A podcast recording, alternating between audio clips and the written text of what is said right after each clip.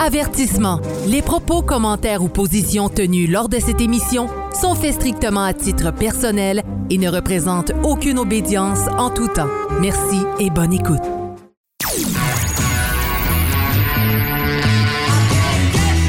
Vous êtes sur Radio Delta, la radio qui rayonne entre les oreilles.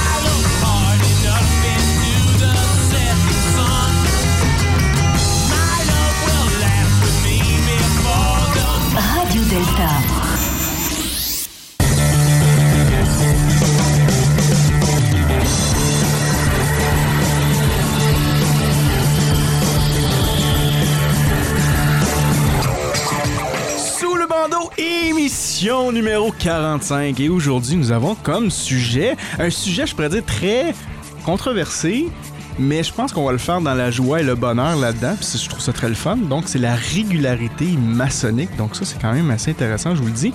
Euh, on a à peu près une quinzaine de questions qui sont déjà dans le chat. euh, D'ailleurs, on salue tout le monde qui nous écoute euh, présentement via la page Facebook, facebook.com, barre oblique sous le bandeau.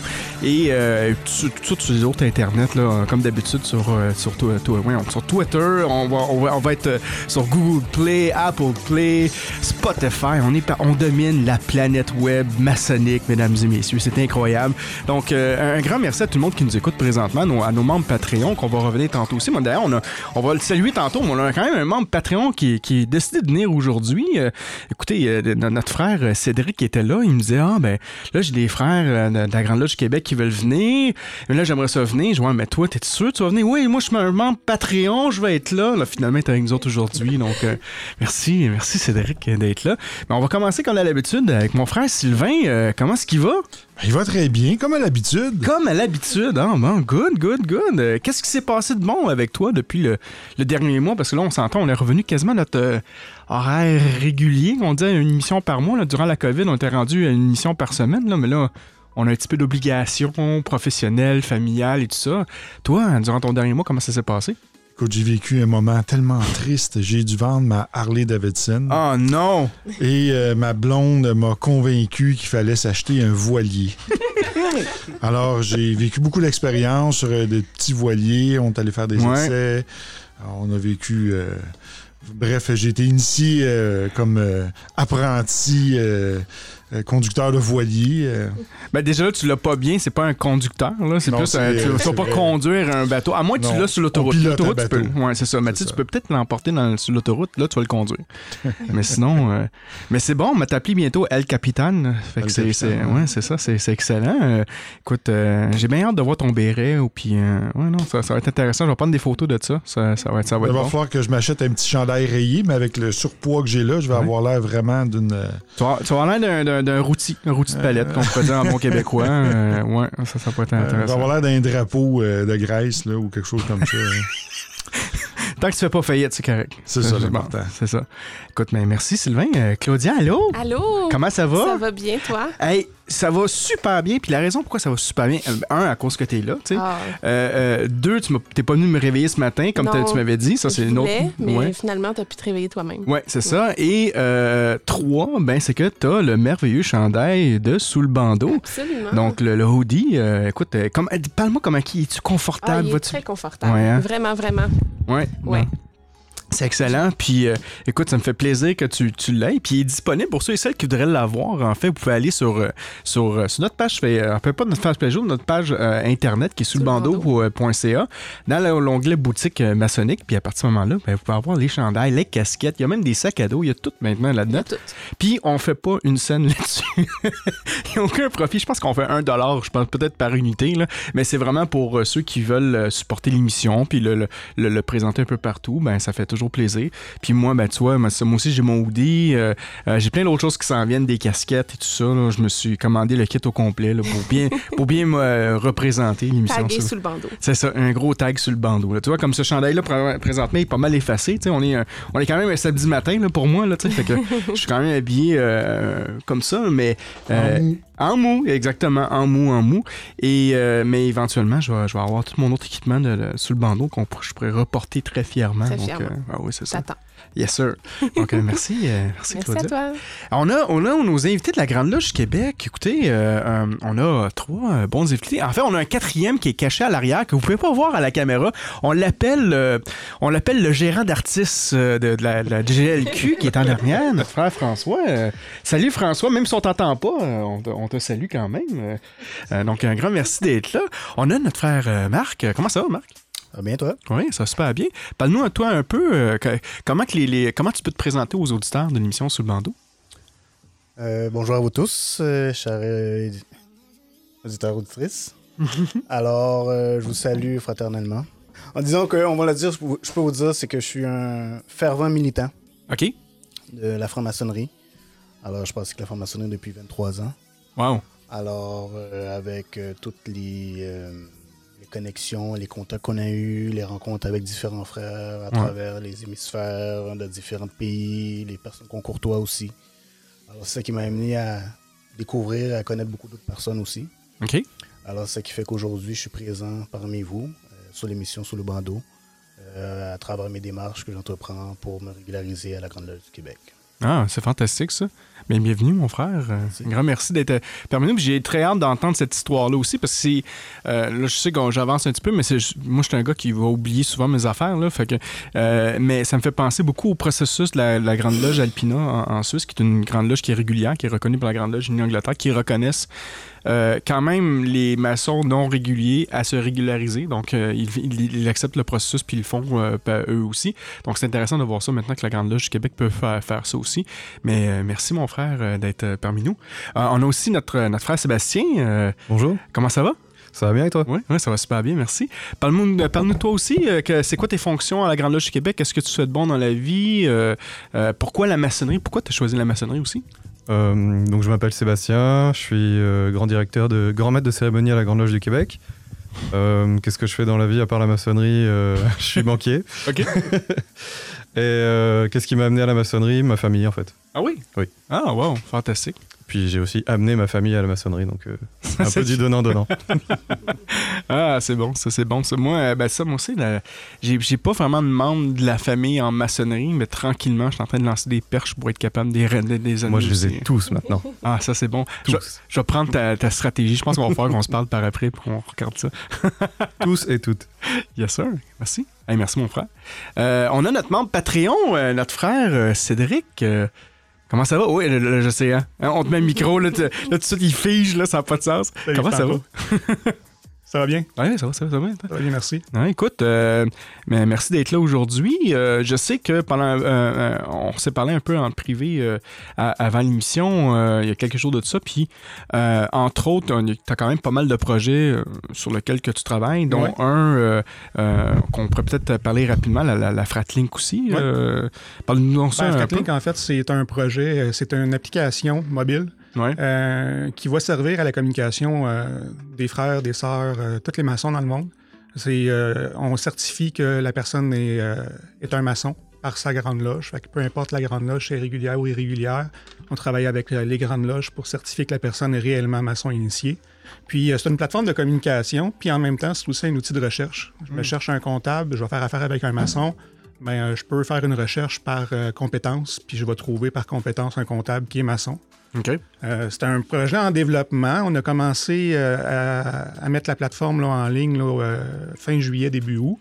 Ça va bien, mais ça va prendre un plus gros bassin pour être capable de, de faire les, les périodes de test puis de phases, là, toutes les, Ouais. les trois phases de test là, qu'il faut faire au début. Mais ça va bien dans le développement. OK. Puis à la date, vous avez combien d'utilisateurs? Combien d'utilisateurs vous avez? C'est pas énormément parce qu'il n'y a pas beaucoup de visibilité. C'est nouveau. Euh, il me semble qu'on a une trentaine de personnes au Québec. On a quelques applications en Ontario, puis un en Angleterre. OK. Mais tranquillement, l'équipe travaille là, sur le développement puis euh, le plan d'affaires pour être capable de, d'être plus large dans le monde. Mais ça donne rien d'avoir une personne en Angleterre si elle peut pas parler avec personne. Ouais. Fait qu'il faut être capable d'offrir le service. Puis euh, on s'en vient avec ça tranquillement. Là. Puis c'est une OSBL. Ouais. Fait que dans le fond, vu que c'est une OSBL, les, les profits sont réinvestis dans la plateforme. Puis s'il y a des profits qui se dégagent autres, ben, ils sont réinvestis dans la communauté. Ouais, ouais. Ah, c'est fantastique. Puis je pense que ce projet-là, euh, c'est notre frère euh, Raymond aussi qui, Raymond qui- Nadeau, hein. ouais, qui avait, qui avait parti cette initiative-là. Euh, puis je sais qu'au départ, il y avait un autre projet qui était la Fratbook. Ouais. Je pense que ça, ça, C'est la tombé. même, c'est la même, euh, le même média qui a évolué dans le temps. Là. Raymond a commencé ça il y a une dizaine d'années. Ouais. Puis euh, ça a évolué dans le temps. Puis là, il s'est associé avec d'autres personnes. C'est devenu Mm. Fratlink. Euh, mais c'est appelé à changer. On l'appelle maintenant Projet Fratlink parce que justement, ça évolue. Puis c'est pas quelque chose de complètement terminé puis qui est complètement fermé. Ouais. C'est, ouvert à plusieurs changements, plusieurs améliorations. Est-ce que euh, ce, ce, ce logiciel-là, comme la, la, la Fratbook, il y a des, des frais d'abonnement? Comment Ouais, ça fonctionne? En ce moment, euh, il y a un membre fondateur. Euh, c'est 60 pour trois ans. OK. Euh, ça a l'air gros quand on compare à Mes- Messenger ou des choses comme ça, mais euh, quand on connaît le- le- toute l'opération qu'il y a derrière ça, au niveau des serveurs, l'amélioration, c'est une, application, fait que il faut faire les modifications avec des programmeurs. Ouais. Euh, c'est peu. En ce moment, il n'y a aucun profit qui est dégagé. là. Tout est réinvesti 100% dans la plateforme, OK. vu qu'il est évolutif. OK, ah, c'est intéressant. Puis, tu sais, on, on parle de 60, 60 par année, euh, pas par, pour trois ans. Fait que c'est évident. C'est 1,50 par jour. C'est ça, c'est 1,50 par mois. par, par Ouais. mois, tu sais. Fait que c'est quand même pas si pire, on s'entend. C'est pour encourager quand même euh, une, euh, une OSBL, puis en même temps, c'est un, projet de, de maçonnique. Fait que c'est quand même intéressant pour 60 là, pour trois ans. là. Euh, donc, euh, bon, ben, c'est parfait. On pourra mettre le, le lien là, prochainement là, sur, euh, sur la page euh, euh, Facebook là, de, de l'émission Sous le bandeau, sur l'émission 45. Puis on pourra partager, partager ça tu Merveilleux. tout le monde. Mais excellent, excellent. Euh, oui, vas-y, vas-y. C'est ton, ton micro, vas-y. Alors, j'allais repousser vers Sébastien. Ah! non, on n'a pas fini avec toi, Cédric. On n'a pas fini avec toi. là. Non, non. Mais toi, sinon, parle-nous un peu de toi encore, justement. non, non, je finirai pas avec toi, je te dis. Je vais te encore un autre 5 minutes là-dessus. là. Mais parle-nous de toi. Pourquoi tu as choisi la maçonnerie? Qu'est-ce que tu fais en maçonnerie? Euh, à la GLQ aussi? euh, parle-nous un peu de toi. Ben, en fait, euh, qu'est-ce que je fais en maçonnerie en ce moment? Euh, j'ai, plusieurs chapeaux. Là. Je suis euh, sur le comité des relations publiques du Grand Maître. Donc, on s'occupe sur tout ce qui est diffusé sur Internet, autant pour le public que les maçons entre eux ou les maçons sur leur page personnelle.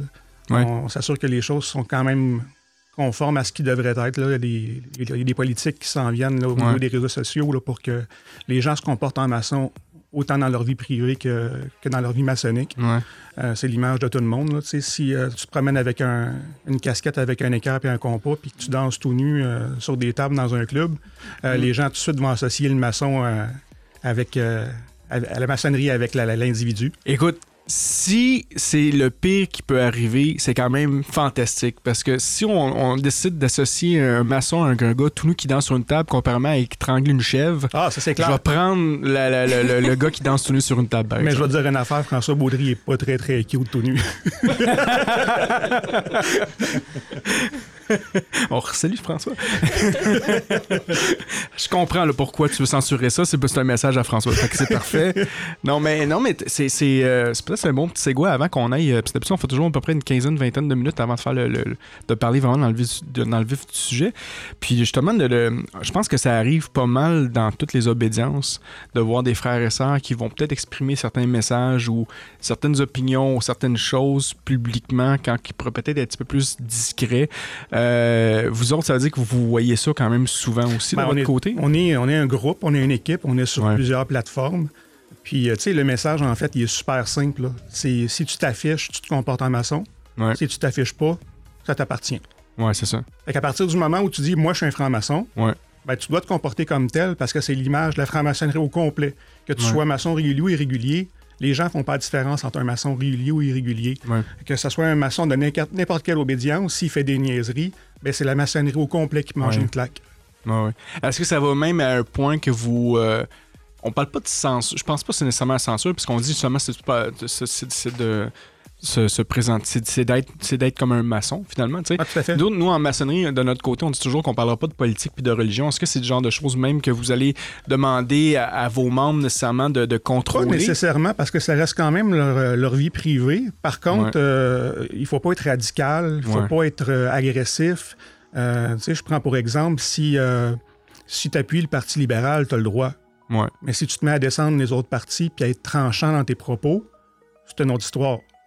Donc, euh, tu sais, on demande aux gars, puis au, Ouais. de, au niveau de la Grande Loge, là, on leur demande de- d'agir correctement. Puis, euh, C'est arrivé quelques reprises à date, là. Puis euh, généralement, c'est le grand maître qui t'appelle chez vous puis qui te dit Bon, mais regarde, euh, si tu t'affiches, tu te comportes comme un maçon. Puis si Ouais. tu veux pas, euh, pas te comporter comme un maçon, Ouais. mais t'enlèves tout ce qui est référence à la maçonnerie sur ton, Ouais, ouais. ton profil. Est-ce que chez vous, euh, il y en a beaucoup qui s'affichent? Est-ce que c'est quelque chose de Oui, commun? oui, oui. Il y en a énormément que ça leur dérange absolument pas là, de- d'être euh, d'être devant les, devant les sur le board, là, comme on dit. ouais. Là. Euh, les, les casquettes, les chandails, euh, les photos de loge. Ça, des fois, c'est problématique aussi. On ne veut pas qu'il y ait des photos qui soient prises en loge. C'est sûr que si tu te prends en photo tout seul, assis sur un siège en loge, ça n'implique pas personne. Mais euh, c'est arrivé à quelques reprises qu'il y a des gens qui avaient pris des photos en loge puis que c'était c'était pour eux autres, puis ça s'est ramassé sur le profil. Ouais. Oui, ton profil est privé, mais quand il y a des mises à jour, des fois, tu tombes public, puis euh, là, ben, c'est tout le monde qui a accès à ça. Fait Ouais. qu'on dit, euh, si tu veux prendre des photos, prends des photos de toi ou prends des photos avec des gens qui sont d'accord à être pris en photo, avec Ouais, le mais- risque. Ça fait quand même partie d'un des éléments les plus importants en maçonnerie, c'est la discrétion. Ouais. Puis pour moi, ça, c'est une discrétion maçonnique qui est pas respectée. Je- je- J'en ai vu moi aussi. là. Moi, j'ai vu des, des- des photos de maçons, là, en fait, sur Facebook. Le gars, il est carrément en, en soute complet, en soute d'astronaute. Il y a tous les morceaux, là, les, les Ouais. gantelettes, et, le- je sais pas comment le dire en français. Là, La les- les- les- les- non, ouais, mais- non, les, les, les- les bidules là, que tu mets sur, le- sur sur le- les coffres. Coffre, bon, c'est ça. Moi, je dis le ben, en tout cas, en anglais, gauntlet, mais euh, tu sais, le sautoir, tout ça, puis il était fier de dire, je suis maçon. Ah, ok, bon, ben parfait, on va y parler. Je commence à le tuer, il est pas capable de me répondre à aucune question de tuilage, tu sais. Mais pourquoi tu te présentes comme ça? Arrête, la- la- l'apparence, c'est pas important, tu sais. Ah, ouais, ouais. Euh, puis c'est triste des fois de, de voir ce, ce genre de choses-là. Puis surtout en loge, tu sais. En loge, nous autres aussi, on dit que on laisse nos métaux à l'extérieur du temple, mais un téléphone, c'est un métaux aussi, tu sais. Fait que qu'est-ce que tu veux représenter? C'est pourquoi? Tu sais, c'est quoi le, le, le, le, le- le- le vrai raisonnement? Tu sais, puis tu as pensé derrière ça. Qu'est-ce que tu as besoin de reconnaissance? De quoi? Tu es fier d'être maçon? Fantastique, mais pourquoi tu veux le montrer, tu sais? Ouais. Ça sert à quoi de montrer Mais, que Tu sais, il faut pas non plus euh, limiter les gens personnellement dans leur choix, Ouais. parce qu'en même temps, si l'individu se comporte bien, c'est une promotion à la maçonnerie. Mhm. De- Si visiblement la personne se comporte bien, puis euh, Ouais. euh, tu sais, en fait, se comporte comme un franc-maçon, Ouais. Puis est habillé comme un franc-maçon sur sa page Facebook, c'est le nouveau vénérable, il est dans sa chaise, il a ses apparats, Ouais. mais il se comporte comme un maçon tout le temps dans sa vie, puis sur Facebook, il est impeccable. Ouais. Il n'y a personne qui va être contre ça. C'est de la Ouais. publicité un peu, si tu veux, c'est de la promotion de la maçonnerie. Les gens vont poser des questions, vont s'intéresser, puis ça nous amène des, des nouvelles personnes qui vont vouloir intégrer. Oui. Mais tu peux pas, comme tu disais tantôt, c'est à la base, là, je peux pas prendre une photo avec moi puis Sébastien, la publier partout, puis lui, il est pas au courant, là.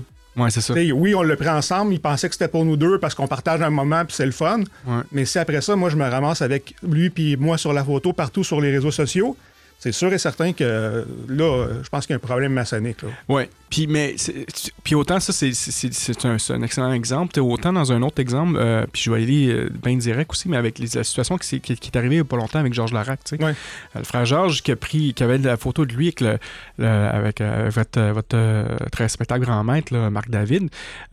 Puis la photo est super belle, tu. Non, mais il a laminé ses réseaux sociaux. Là. C'est ça, elle était Ouais, ouais. exactement, tu sais. Fait qu'il y a l'autre côté aussi, puis ju- jusqu'à un point qu'il y, y a une femme, je me suis plus c'est quoi le nom de cette femme-là, mais Ouais. je m'excuse de le dire comme C'est ça. un faux mais- profil. mais c'est une folle. Ah ouais. Pour moi, c'est une folle, là, cette fille-là. Je pense pas que c'est un faux profil. Je Ouais, pense c'est un faux profil. C'est un faux profil. On a fait des recherches. Bon, ben, ok, d'abord, c'est- c'est c'est un fou en arrière de ça. Mais euh, tout ça pour dire que, tu sais, le fait de.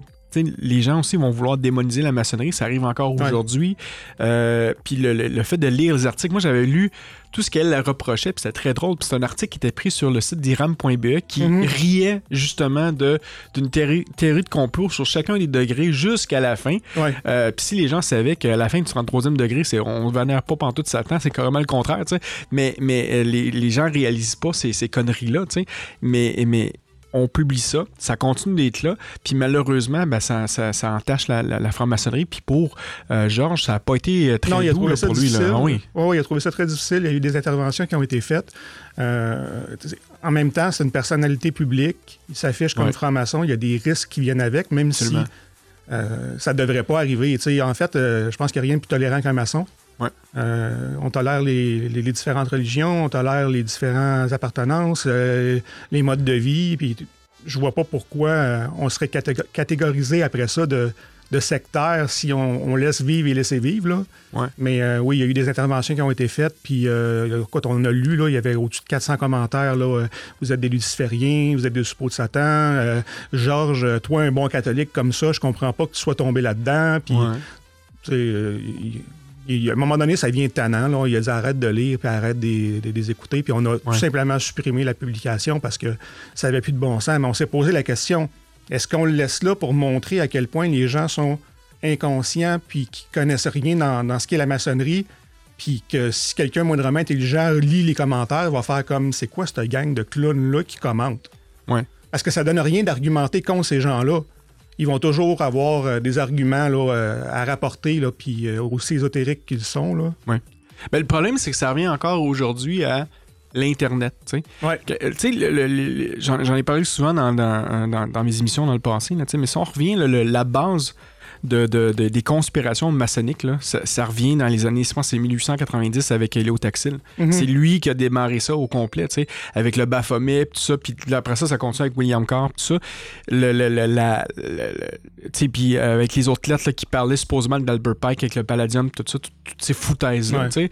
Mais ça partit au départ de ces, de ces gens-là qui ont créé des qui ont, qui ont publié des livres, qui ont propagé cette fausse information-là.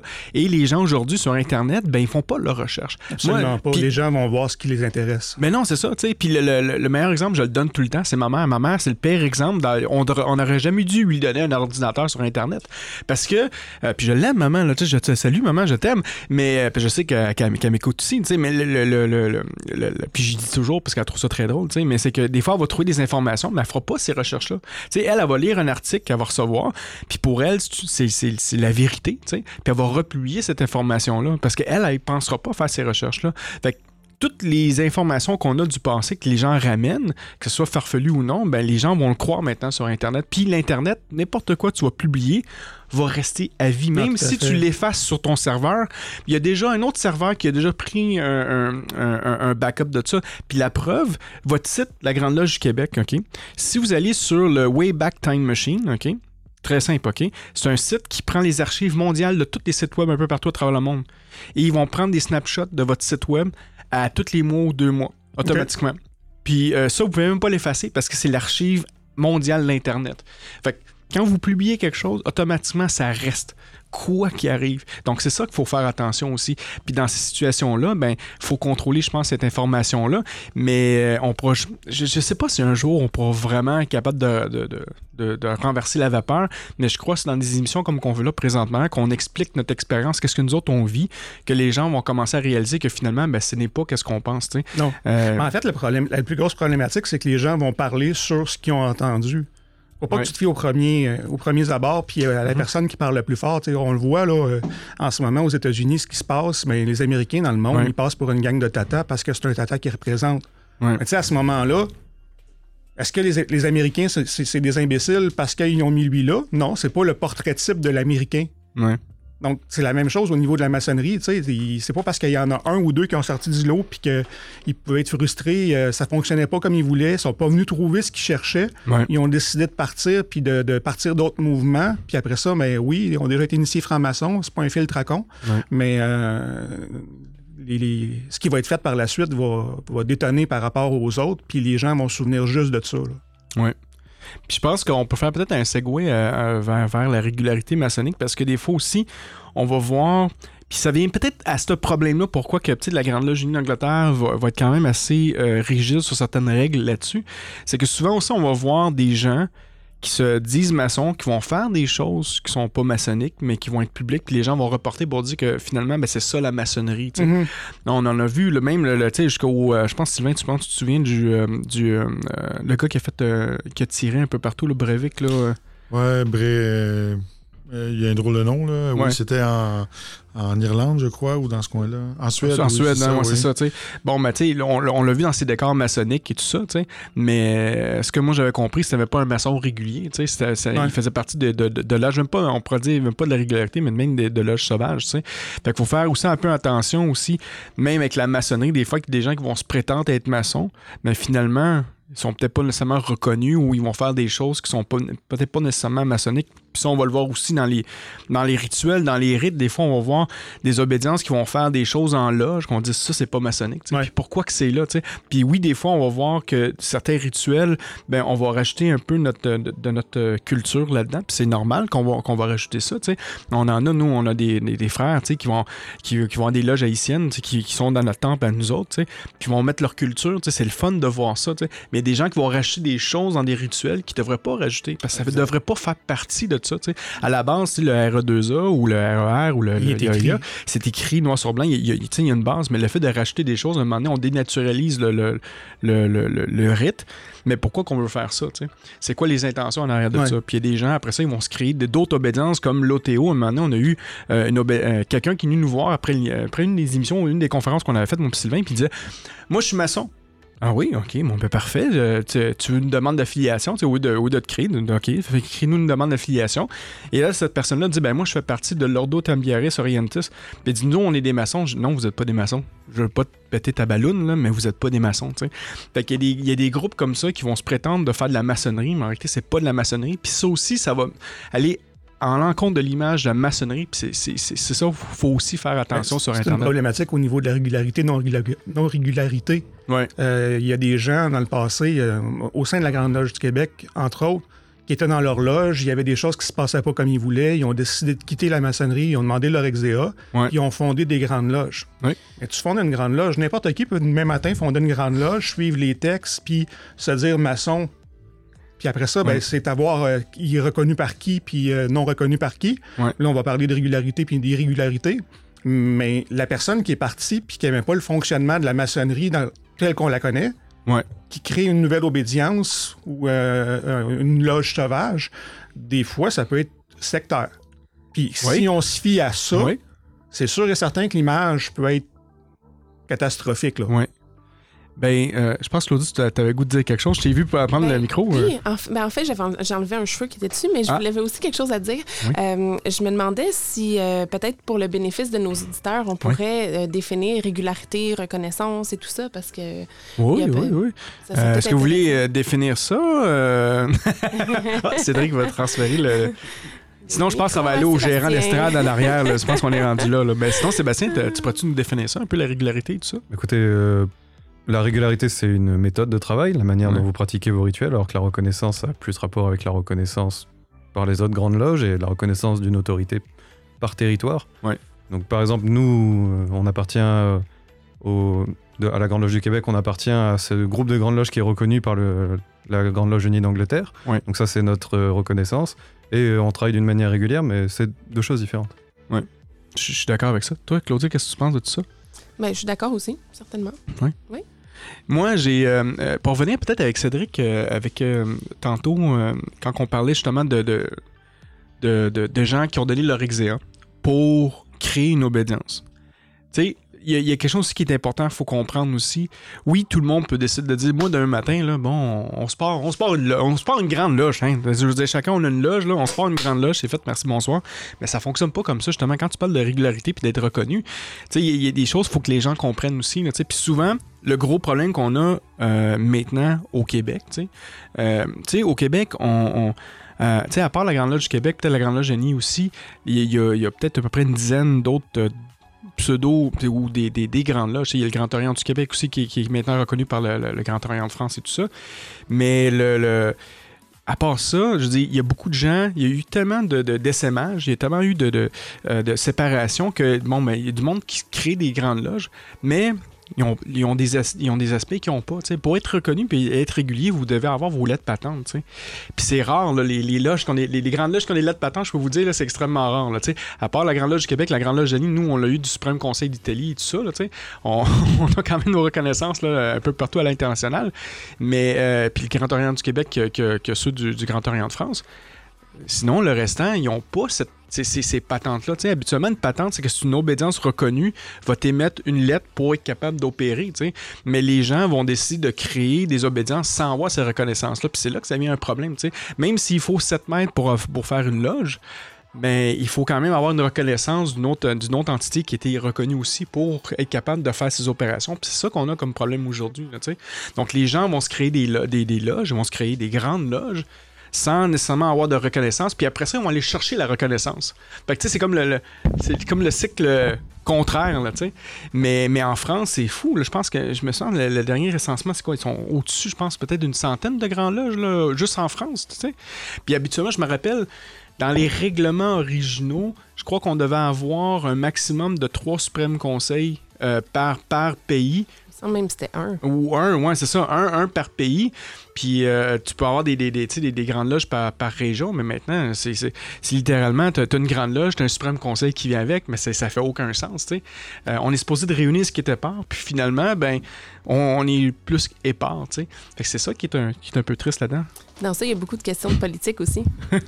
Il faut dire aussi que le, le fait au Québec, euh, la maçonnerie anglaise a été très présente dans- Ouais. de- depuis le début de l'histoire. Les Anglais. ça, ça a laissé place, malheureusement, dans la maçonnerie libérale qui n'était pas ici au Québec, Mm. là, qui a commencé dans les années 80. Ça a laissé place à beaucoup de fraudeurs, puis de, de gens qui se sont improvisés, qui ont pris la place, puis qui ont parti des loges, puis que finalement, c'était pas des, des- des- des grandes loges, c'était des business pour remplir leurs poches. tu sais. Et euh, souvent, il y avait aussi des, statuts d'ego dans ça, puis euh, des, euh, des, des imposteurs. Ça revient à ce que Cédric disait tantôt aussi. Il y a des gens qui vont utiliser ça, qui vont donner quasiment un gourou aussi. Là, de- pour eux, d'avoir une loge, ben, comme tu disais, c'est une, c'est une business. Puis, je, le répète encore, c'est encore le vieux, euh, le vieux disque que je répète à chaque fois. tu sais, Mais j'en vois encore à Montréal, puis un peu partout à travers le monde, des vénérables maîtres à vie. tu sais. Le vénérable maître à vie, il a pas. je veux dire, en tant que tel, dans certaines obédiences, c'est soit un an ou ça, c'est trois ans. Nous autres, c'est trois ans. Je pense que vous autres aussi, de votre côté, c'est un an, c'est ça? Mais après ça, Élection chaque année. c'est ça, tu sais. Mais après ça, passe le maillet, tu sais. Ça sert à quoi d'être là? Encore une fois, c'est de penser, c'est quoi tes motivations? Pourquoi tu veux être là, gloire, pouvoir avoir, tu sais? Mais t'en as de ces gens-là qui sont comme ça parce qu'à un moment donné, j'en ai rencontré un vénérable à Montréal qui me disait, c'est ma business, tu sais. Tu sais, j'emporte de l'argent, je fais. Écoute, c'est- ça, même, même jusqu'à Montréal, euh, une obédience à Montréal où tu peux acheter des sais, C'est un McDo, c'est un McDo maçonnique, littéralement. Tu arrives là, tu dis, bon, ben moi, là, je veux avoir le 33e degré, je veux être euh, supérieur inconnu au Martinis, euh, je veux telle autre affaire, puis lui, il peut te dire, ben garde, prends quatre forfaits, puis je t'en donne un gratuit. C'est quasiment ça, c'est épouvantable, là. Mais, mais c'est ça. Il y en a vraiment qui sont là pour l'argent, puis c'est triste. Puis ça, faut les dénoncer, parce que c'est ça qui entache la maçonnerie. Et habituellement, c'est payé comptant, pas de facture. Cash en dessous de la table, mon chum. C'est ça. Mais, mais c'est ça, tu sais. Ouais, c'est- la, la quête du pouvoir. C'est ça. Ouais. Mais, mais à la fin, c'est pourquoi? Tu sais, ça revient encore à. Tu sais, euh, je vais vraiment d'un extrême à l'autre, là, tu sais. Mais de s'afficher, tu sais. Euh, mais tu sais, pourquoi tu vas t'afficher avec tes décors le 33e ou tes. Ça, ça sert à quoi? Tu sais, même en loge bleue, nous autres, on a déjà vu en loge bleue euh, des gens vouloir arriver avec leur décor d'eau grande. Puis moi, je leur dis non, non, moi, moi je, je, je suis passé vénérablement, tu sais. Mais moi, je leur disais non, non, regarde, ici, c'est le troisième degré, là, tu sais. Tu peux, tu peux remettre même. Je vais te prêter un, dé- un décor de troisième degré si tu veux, mon frère. Parce que le 33e, il n'y a aucun pouvoir dans, dans ma loge. Moi, je suis souverain, tu sais. Mais c'est toujours de comprendre.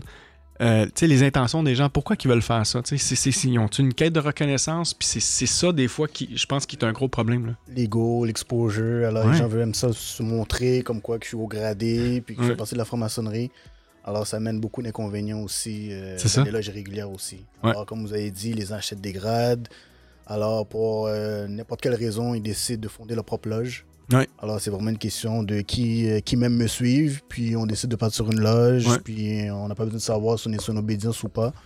Alors, puis ça commence à vendre des grades. Il n'y a pas d'examen, il n'y a absolument rien euh, de, de recherche de profil, de bons Ouais. candidats ou non, euh, réputation, des bonnes mœurs. Alors, les gens, ils rentrent, puis des grades, puis ils montent très rapidement. Parle-nous un peu de ta situation, justement, de la régularisation. Je pense que ça faisait partie aussi euh, euh, du- de, de parler de la régularité maçonnique.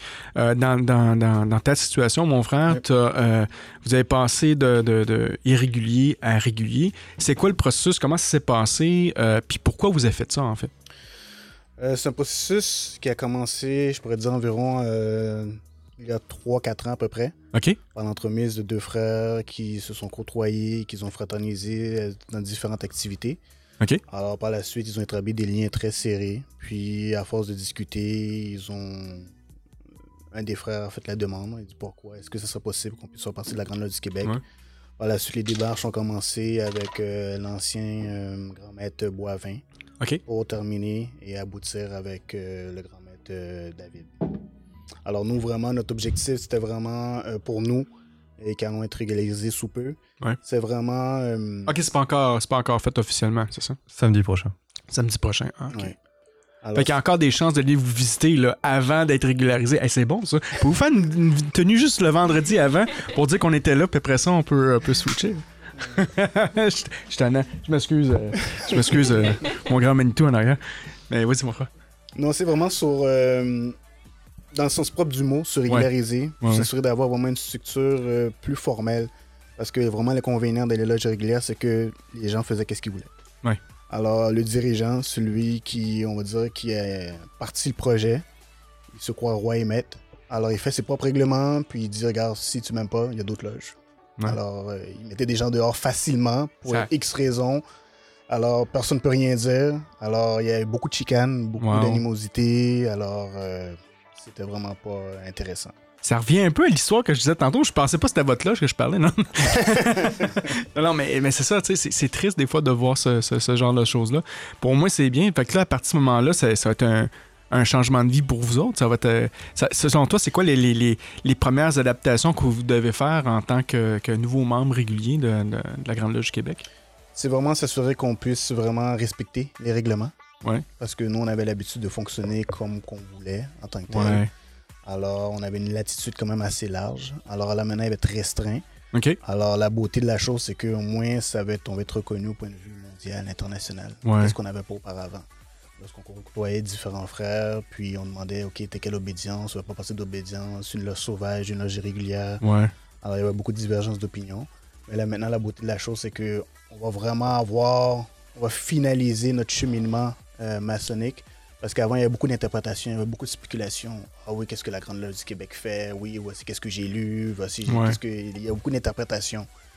Alors là, maintenant, on va vraiment centraliser vraiment l'information, puis avoir la bonne façon de faire, la bonne manière. Ouais. Euh.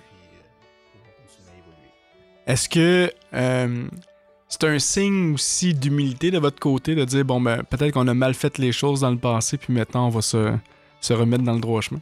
On avait essayé dans le passé de se régulariser avec la Grande Loge du Québec. Il y a eu beaucoup pour parler. Ouais. Alors, c'est sûr que euh, avec. euh, comment je pourrais dire ça les, les- les règles et les principes qui étaient très rigides de la Grande Loge du Québec. Ouais.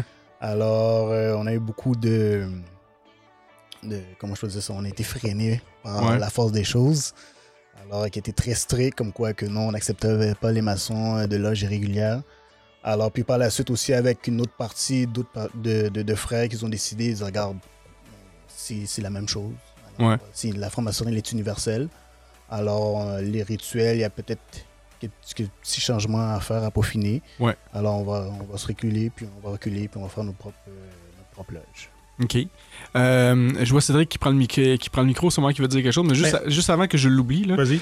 euh, dans, il y a une question vraiment qui me qui me brûle, c'est l'élève, tu sais. Euh, probablement que, je suis sûr et certain de ça aussi, que avant que vous deveniez euh, régularisé, euh, vous voyez des frères, peut-être des sœurs d'un peu partout qui venaient vous visiter. Euh, là, maintenant, ils seront plus reconnus, ils seront plus reconnus par, votre loge. Comment vos frères et sœurs vont, prendre ça, en fait? C'est, ceux qui étaient habitués de nous voir, puis là, ils pourront plus vous voir. Euh, comment, selon toi, eux vont prendre ça, puis comment vous, de votre côté, vous allez prendre ça aussi? Parce que c'est sûr qu'il doit y avoir quand même une certaine réaction là-dedans. là. On va être très sévère avec eux autres. Ouais. Euh, le pourquoi? Parce qu'on veut éviter les curieux. Ouais. On va éviter les curieux. Puis on veut vraiment que les règles soient respectées pour tout le monde. Excellent. Alors, qui est la base, la renonciation de fréquenter d'autres personnes irrégulières, de loges irrégulières. Ouais. Parce qu'on s'entend qu'une part des maçons, ils, ils aiment ça, ça, comme on dit, libre de bonnes mœurs. Ouais. Alors, ils ne veulent pas être limités. Alors, les autres, avoir des restrictions pour eux autres, c'est, ben non, ça veut dire que je suis plus libre, je peux faire ce que je veux. Alors, pourquoi je devrais adhérer à une organisation, une société, puis qu'on me limite de ne pas côtoyer d'autres frères qui sont francs-maçons? Alors, c'est ça l'enjeu en tant que tel. On a eu beaucoup de questionnements. Oh, on aimerait ça venir vous visiter. Non, malheureusement, tu peux pas venir vous visiter. Il faut que tu sois vraiment rég- régularisé. Ouais. Alors, nous, notre challenge, ça va être vraiment de faire des comités d'enquête, euh, des comités de sélection et vraiment choisir les bonnes personnes, choisir vraiment aller vers euh, la qualité et non la quantité. Ouais. Alors, mais on s'attend déjà à voir, euh, aussitôt que ça commence à être s'ébruiter, là, on va avoir beaucoup de. J'ai, une autre question euh, assez touchy là-dessus. Oui. tu sais. Là, je sais pas si notre gérant d'artiste en arrière va nous lancer des roches ou quoi que ce soit, là, mais je, je- Que je l'avertis déjà d'avance, là? Mais est-ce que, ça va faire, euh, est-ce que ça va être difficile pour toi ou ça va être possible quand même pour toi, disons, je parle dans ta situation à toi, euh, de, une fois que tu es régularisé, de pouvoir revisiter quand même certaines de ces anciennes loges que tu peut-être tu visitais dans le passé ou maintenant c'est, c'est, c'est restreint puis tu pourras pas faire ce genre de choses. En négatif, pour moi, non. non. Je les ai quasiment toutes visitées. Ouais. Alors, je sais qu'est-ce qu'il y en est. Alors, mon choix était définitif. Alors, ça ça va pas me manquer. Je vais pas Ouais. sentir ça comme quoi que euh, j'ai perdu quelque chose ou bien je me sens brimé de ma liberté. Ouais, ouais. Alors, avec toutes les années que j'ai eu la chance de parcourir et de, de- de progresser dans la franc-maçonnerie, Ouais. alors on est rendu à faire des choix pour le meilleur. en Ouais. tant que tel. Ouais, excellent. Excellent. Merci. Euh, mon frère Cédric, je pense Ben, que en tu fait, euh, je voulais parler un peu du processus de régularisation. Là. Euh, Ouais. François, arrête-moi si j'ai tort. Là. Mais, euh, Il n'a pas l'air arrêté grand-chose, je te le dis depuis tantôt. Là, il est là, puis il est bien il est bien Mais relax. tu sais, il y a à peu près six mois, moins d'un an, Ouais. on parlait encore de comment euh, la Grande Loge était pour euh, régulariser la loge de, de Marc. Euh, C'était encore compliqué. Là. Il, se demandait comment on peut régulariser la loge au complet. Puis une des alternatives qu'on avait vu venir, c'était d'intégrer euh, la loge éclatée, trois frères ou deux frères par loge pour être capable de les faire rentrer en maçonnerie régulière, Ouais. les réinitier, puis tout ça. Euh, le processus a été compliqué. Il y a eu du grattage de tête. là. C'était c'était pas simple. là. Puis finalement, c'est la loge au complet qui est intégrée puis qui est régularisée d'un coup. Ouais. Au moins, ils peuvent garder leur identité, ils, con- ils conservent le- les, les gens qui côtoient avec eux. Ouais. Le- la transition puis l'enracinement va être plus difficile. Euh, ben, pas plus, plus difficile, mais moins difficile que si, justement, il avait été éclaté dans la Grande Loge, il aurait été absorbé par la Grande Loge. Ouais. Là, c'est plutôt un, un pas vers nous, puis ils vont continuer d'exister quand même Ouais, comme ouais. loge. Là. Je trouve ça vraiment intéressant ce que tu dis. Puis de, que- de quelle manière, finalement, vous avez trouvé euh, la manière de le faire? Ça, je vais laisser Sébastien en parler parce que je suis plus ou moins au courant du dossier. là. En fait, on s'est. euh, on, a, on a deux contraintes. On a une contrainte euh, historique, mais on a aussi une contrainte euh, par rapport à nos règlements internes qu'on appelle notre constitution. Donc nous, il fallait qu'on arrive à trouver un moyen d'accueillir cette euh, nouvelle loge, tout en respectant notre constitution et en respectant les critères qui nous qui fait que la Grande Loge d'Angleterre nous reconnaît. Donc on est tout simplement allé voir du côté de l'Europe, du côté de la GLNF, du côté d'Alpina, comment ils fonctionnaient, puis on a adapté ça à notre constitution. Donc euh, c'est vrai qu'au début, on a pensé à les intégrer euh, petit à petit, puis il y a un passé grand maître qui n'était pas forcément pour le projet, mais qui nous a simplement fait remarquer qu'il y a 150 ans, lorsqu'on a créé la Grande Loge du Québec, on l'a créée avec des loges entières. Il nous a aussi, fait remarquer que dans les euh, old charge, c'est-à-dire dans, dans les, vieux, les, les premiers principes de la franc-maçonnerie, le grand maître peut faire des maçons à vue. Le grand maître peut se permettre d'intégrer une loge en entier. Donc en fait, on, on a tout simplement refait le même processus qu'il y a- qu'il y a 150 ans, lorsqu'on a accueilli la The Loge Antiquity ou la Loge des Cœurs Unis il y a 149 ans. On, on a adapté légèrement grâce à l'aide, euh, comme je vous ai dit, de- des rituels de la GLNF. Euh, on s'est aussi un peu inspiré des rituels qu'on peut voir euh, dans l'obédience régulière en Belgique. C'est comme ça que ça s'est fait. Donc, grâce aux anciens devoirs, vous avez pu le faire sans modifier les constitutions, c'est ça? Ou vous avez On dû a- apporter quelques amendements? On n'a jamais, pas dû apporter d'amendement à la Constitution. C'est un pouvoir du grand maître euh, qui existe depuis, au moins depuis la création de la Grande Loge du Québec. Donc, euh, bah, d'après moi, depuis bien plus longtemps que ça. Hmm. Je suis pas capable de vous donner la date de créa- de- d'écriture des Old Charge. D'après moi, ça doit dater d'entre 1717 et 1780 avec le Union Act. Mais euh, c'est un pouvoir qui existe dans la franc-maçonnerie régulière et reconnu depuis longtemps pour le grand maître. On a décidé que c'était pas très constructif d'éparpiller. Puis comme vous avez dit tout à l'heure, on doit rassembler ce qui est épars. C'est notre, euh, c'est notre but en tant que maçon de, de créer de l'ordre, de, de réunir euh, de réunir les frères par leur, euh, par leurs différences. Puis comment ça va se passer, l'accompagnement? Parce que là, j'imagine vous avez beaucoup de choses à transmettre, des choses qui se faisaient peut-être pas de la même façon auparavant et tout ça.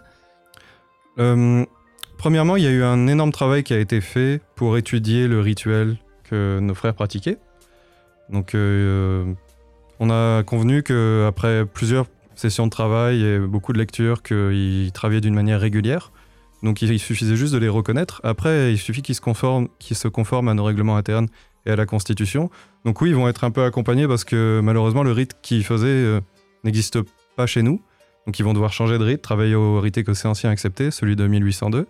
Donc il y aura un petit accompagnement pour ça. On sera toujours là euh, pour les aider. Euh, Moi-même, je pense que je serai là les samedis matins quand j'arrive à me lever. On l'espère.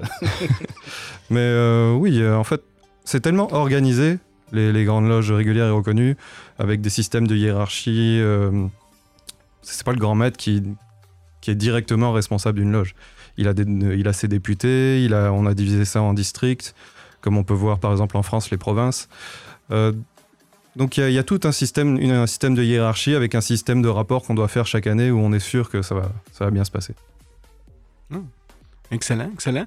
Le, un des points que, je veux revenir rapidement, puis je trouve que c'est un, c'est un- c'est un bel effort que. je sais pas pourquoi, hein, il, retourne à, il retourne à toi. Euh, je pense qu'ils ont, ils ont peur quand je leur Oui, pose des D'habitude, questions. les gens se battent pour le micro, eux autres, ils se le passent. Ben, en fait, c'est pour, c'est pour les deux, là, c'est peu, peu, peu importe, là, tu sais, mais euh, là, tu vois, là, tu ouais, exact. Euh, Demain, c'est parfait. Euh, mais un, un des aspects que je trouve très intéressant avec les old charts que tu, tu parlais tantôt, mon, mon, mon frère, euh, c'était justement que le grand maître avait une dérogation qui pouvait régulariser une loge au complet. Je trouve ça mieux quand même que le fait de euh, réinitier quelqu'un. Pour moi, personnellement, réinitier un maçon, ça peut pas se faire parce que tu peux pas réinitier quelqu'un qui a déjà été. une fois, là. C'est ça. C'est comme si tu. ça, exactement. Puis surtout si, euh, disons que pour, euh, pour, pour moi qui est, au, qui, qui est né au RE2A, qui devrait me faire réinitier au RE2A, ben pour moi, ce serait une plaisanterie. Là, je me dirais, pourquoi je perdrais du temps à, à faire ça en réalité? On n'est pas là, deux fois, on est juste une fois. Là. Exact, là. Puis par après, puis même, on va encore plus loin que ça. Disons qu'on est dans le même rite, puis moi, j'ai déjà fait tous mes travaux. Mais pourquoi faudrait que je recommence mes travaux? là? Oui, ça peut être intéressant, j'ai peut-être des nouvelles pensées, mais ce sera pas les travaux. Tu sais, quand on fait nos travaux, habituellement, l'apprenti qui va faire ses travaux, c'est qu'il y a une première vision, puis après ça, ce même outil-là, tout dépendant du, du degré, ben là, tu as des nouvelles visions qui viennent avec parce que tu as l'expérience. Donc là, de recommencer à zéro, de refaire ces travaux-là en même temps. En tout cas, moi, personnellement, si on devrait faire ça chez nous, je trouverais ça un peu dur. C'est un peu dire à la personne que qu'est-ce que tu as fait avant vaut rien. c'est de la. Ouais, c'est exact. Puis en bout de ligne, c'est le même rituel, mais avec une constitution différente. Ouais. Comme euh, disait Sébastien, au départ, euh, c'est un peu ça qui devait être fait. Là. Ils devaient Ouais. être réinitiés, abandonner leur grade puis leur titre. Ouais. Mais le processus, finalement, il est différent. Les, les- les frères qui intègrent la Grande Loge, dans le processus de régularisation, conservent leur acquis. Ouais. Et On recommence pas à zéro. Là. Ils sont déjà maçons, ils se comportent comme Ouais. des maçons. Ils, ils ont déjà des rituels. Les rituels, ils sont, sont, sont adéquats. Euh, ils sont passés du rite York au rite écossais, mais n'empêche que euh, le frère conserve ses Ouais. acquis. Ouais, ouais. C'est ça que les, les- les loges régulières voulaient rien savoir à l'époque, c'était de recommencer à zéro. Ouais, ouais. Comme le frère Cédric a dit, on n'est pas deux fois, on est une seule fois. Ouais. Alors pour eux, c'était inconcevable qu'ils perdent toute la notoriété, tous les grades qu'ils ont eus, ouais. euh, l'expérience euh, dans le passé, puis qu'ils arrivent dans une autre institution, puis ils partent à zéro. Ouais. Alors c'était vraiment la... Puis comme, comme il dit, par le passé, le passé est pas loin, là. C'est Ouais. depuis 2020, là. Ouais, c'est ça. Fait que c'est- c'est c'est quelque chose de complètement nouveau. C'est la première loge qui va être intégrée de cette façon-là dans l'ère moderne. Ouais, dans l'ère moderne, ouais, Ouais. c'est ça. C'est ce que je ça. disais, dans l'ère moderne. Donc, cette ouverture-là, c'est une démarche, euh, euh, c'est une première québécoise, mais aussi mondiale, si je comprends bien? Ben, pas vraiment mondial, parce qu'on parle de la Grande Loge Alpina, tantôt que je disais Oui. qu'eux vont régulariser des membres. euh, La québécoise, là, on parle de vraiment récemment, là, comme Ouais. euh, Sébastien disait tantôt, Ouais. il y a 150 ans, il n'y avait pas le choix de progresser comme ça. Ben, en fait, il n'y avait pas le choix de progresser comme ça. Elle Ouais. n'existait pas, la Grande Loge du Québec. Ouais. Donc, quand elle a été créée pour intégrer les loges, ben, c'était des loges qui ont été intégrées au complet dans la, dans la Grande Loge du Québec. Mais euh, dans les 100 dernières années, il n'y en a pas eu d'autres comme ça. Là. Effectivement. On, on sait que la Grande Loge du Québec est très imprégnée par la pensée anglaise. Euh, on voit que de plus en plus, euh, il y a de- de- des franco-québécois qui sont, euh, pas des franco comme ça, mais des, des franco-québécois qui sont présents. Je suis franco-québécois Est-ce que vous trouvez que l'énergie québécoise amène euh, une nouvelle dimension au sein de la Grande Loge? Est-ce qu'il y a beaucoup de changements qui, qui se pointent à l'horizon? Mais, tu sais, on est anglo-saxon, Mhm. on est colonisé britannique, donc, veut, veut pas, on- la majorité des gens là, de, de- du reste du Canada, outre euh, au niveau du Québec puis du Nouveau-Brunswick, c'est des Anglais de descendance avec la Ouais. culture anglo- anglophone de, de l'Angleterre. Ouais. Puis euh, la maçonnerie se, fran- se francise. Mhm. euh, de, de- de- dernièrement, Mhm. euh, c'était très anglo-saxon, la maçonnerie, par le passé, là, mais depuis les années 70, là, il y a de plus en plus de loges francophones, de plus en plus de membres francophones. Il y a une progression dans les loges, puis il y a les- de plus en plus de gens qui sont francophones unilingues. Puis le contraire arrive dans les loges anglophones unilingues, c'est qu'ils perdent des membres, ils ont de la difficulté à recruter. Puis beaucoup de loges, malheureusement, vont fermer avec leur background, avec leur histoire. Donc, oui, euh, l'ouverture euh, québécoise doit aider, mais en même temps, je pense que c'est plus générationnel. Le- les gens aujourd'hui, on va leur montrer une photo à des enfants de 4-5 ans, euh, un, garçon noir, un garçon blanc qui jouent. On dit Qu'est-ce que tu vois sur la photo? Ils vont dire Je vois deux amis qui jouent ensemble. Tu aurais posé la même question à quelqu'un il y a 50 ans, il t'aurait dit Il y a un, un garçon noir puis un garçon blanc. Il n'aurait pas vu qu'ils jouent ensemble.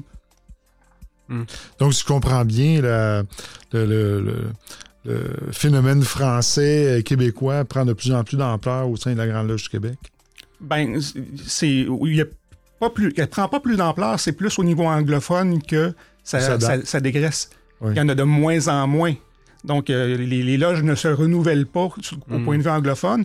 Oui, c'est plus difficile pour eux d'aller chercher des gens qui sont euh, unilingues anglophones parce que il y a certaines loges qui vont s'adapter, qui vont devenir bilingues, mais euh, c'est problématique quand tu as des unilingues français puis des unilingues anglophones dans la même loge qui se parlent mais qui se comprennent pas. Donc là, ça devient difficile puis ça devient des irritants pour, euh, pour les gens. Puis je comprends le, le- le maçon qui a 90 ans, qui a tout le temps parlé anglais, qui a toujours fait son rituel en anglais, qui se retrouve avec des jeunes qui veulent faire ça en français. Ben, c'est pas parce que c'est un vieux grogneux, c'est parce qu'il a ses habitudes, puis à l'âge qu'il est rendu, ça ne tente plus de changer. là. Il est plus là pour, euh, pour changer le monde, il est là parce qu'il est bien en maçonnerie, puis il veut faire sa maçonnerie à lui. Non. Euh, euh, vite, vite, euh, Marc, une question pour toi. Euh, puis c'est peut-être aussi peut-être euh, Sébastien qui va peut-être euh, répondre aussi. Euh, pourquoi d'avoir passé du rite de York au rite RE2A?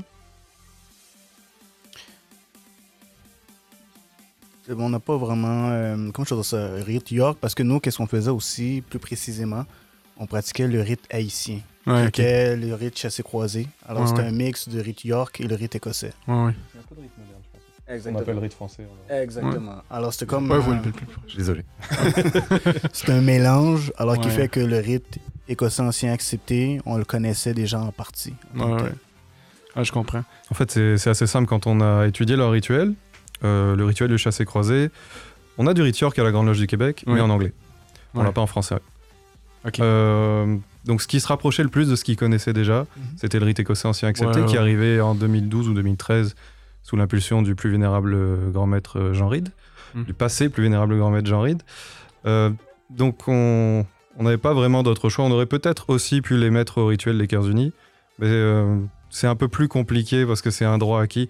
Mais pour rendre avec justesse quand même la diversité de la Grande Loge du Ouais, Québec, ouais. je dois dire que cette, cette Grande Loge a été créée il y a 150 ans par euh, un député du Grand Maître qui appartenait à la Grande Loge du Canada.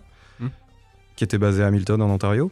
Et son, son but à lui, lui et son grand secrétaire, c'était de créer la première Grande Loge bilingue. Hmm. Donc le français vient pas d'arriver. La ouais. première grande loge, euh, la première loge qui travaillait en français, au, au- au cœur- au- c'est les Cœurs Unis. Elle euh, date de 1870.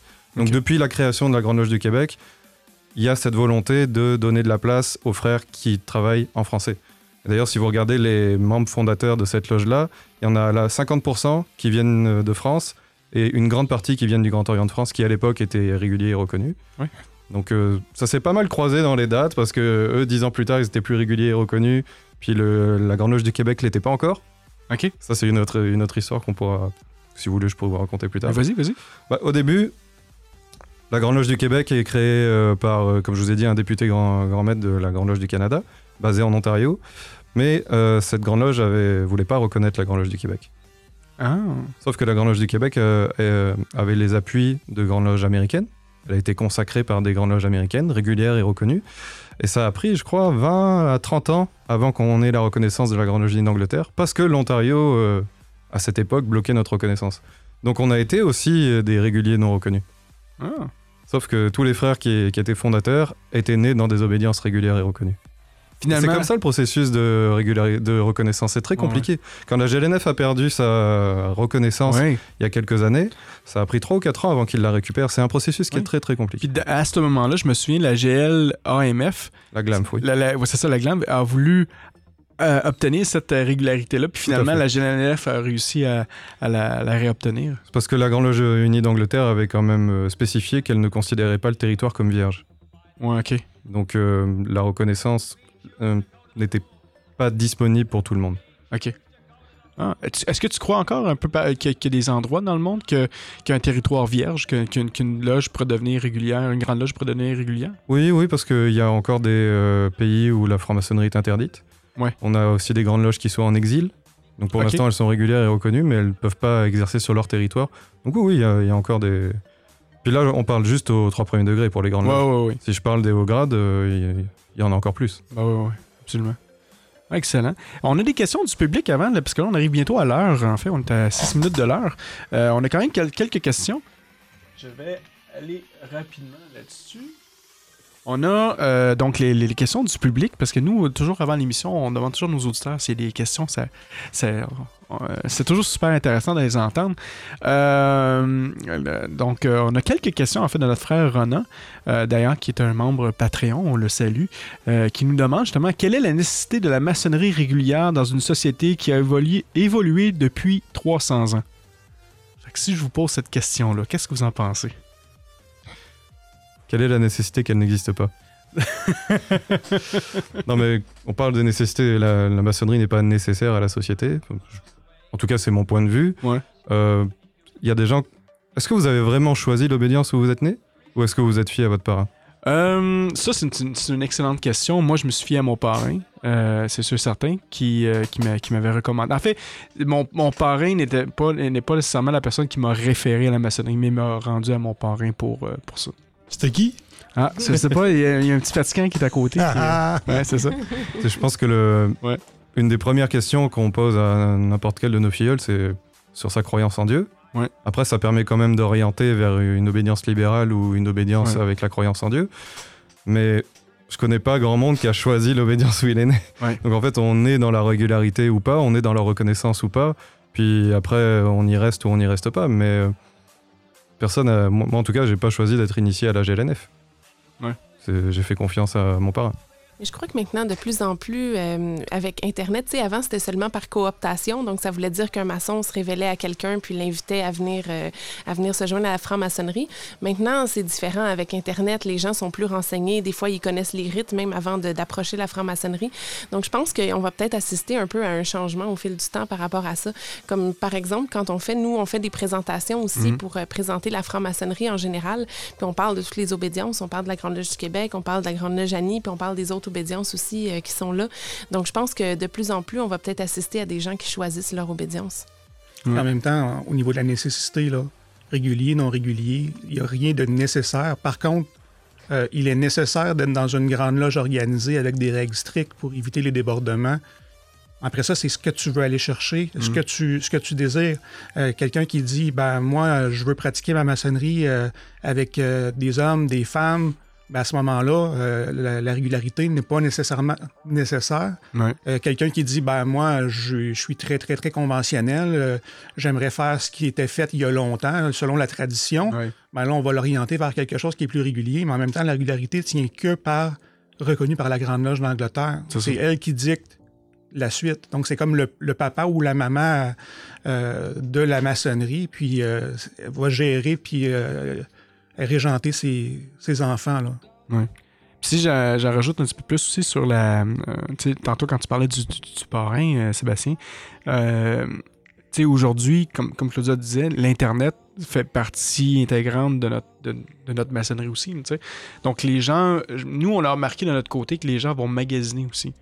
Donc, euh, autant j'ai vu des fois des gens, euh, parce que tu sais, le monde de la maçonnerie est quand même assez petit, fait que des fois, je reçois des appels, autant des appels réguliers que des appels de d'autres loges, tu sais, qui me disaient Hey, tu connais-tu telle personne, tu sais Ou, euh, tu sais, des fois, je vais avoir une personne qui finalement va m'avoir dit Ben, j'ai appliqué à tant de loges, puis vous êtes la première à me répondre.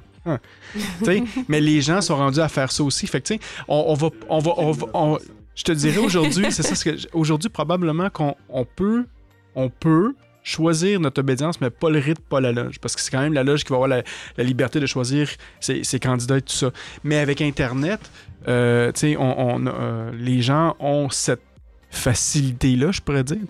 Puis je pense que ça revient aussi au but de l'émission Sous le bandeau, c'est de parler de la maçonnerie. Fait moi, quand je suis rentré en maçonnerie, euh, je, je savais pas c'était quoi le rite écossais ancien accepté, sais.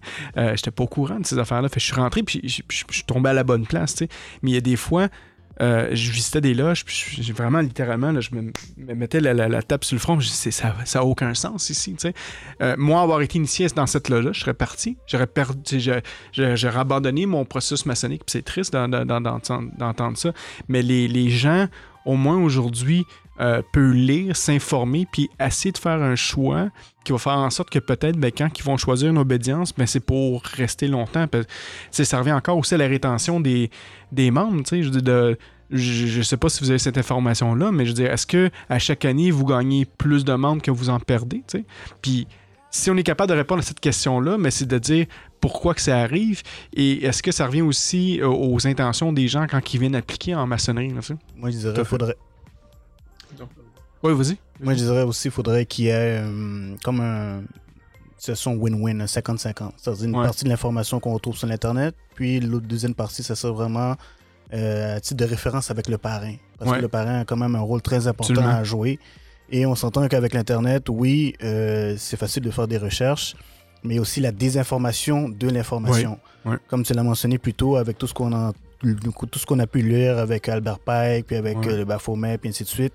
Moi, je me rappelle plus jeune, on m'a déjà. euh, je me suis fait challenger par euh, une de mes anciennes copines euh, à fond la caisse avec ce qu'elle avait lu sur Internet. Elle dit Ah, Ouais. tu sais pas dans quoi tu t'embarques, t'es-tu au Ouais. gradé, attention, parce que rendu plus haut, c'est satanique. fait que là, je suis en train de me dire Est-ce que. qu'est-ce qui est vrai, qu'est-ce qui est pas vrai? Mais c'est vraiment le fait d'avoir un bon parrain qui va Ouais. t'encadrer, qui va vraiment te, te- t'a- t'amener vraiment, te dire les bonnes choses au point de vue, euh, les obédiences, puis de parler de l'obédience aussi, les différents euh, rites qu'ils pratiquent.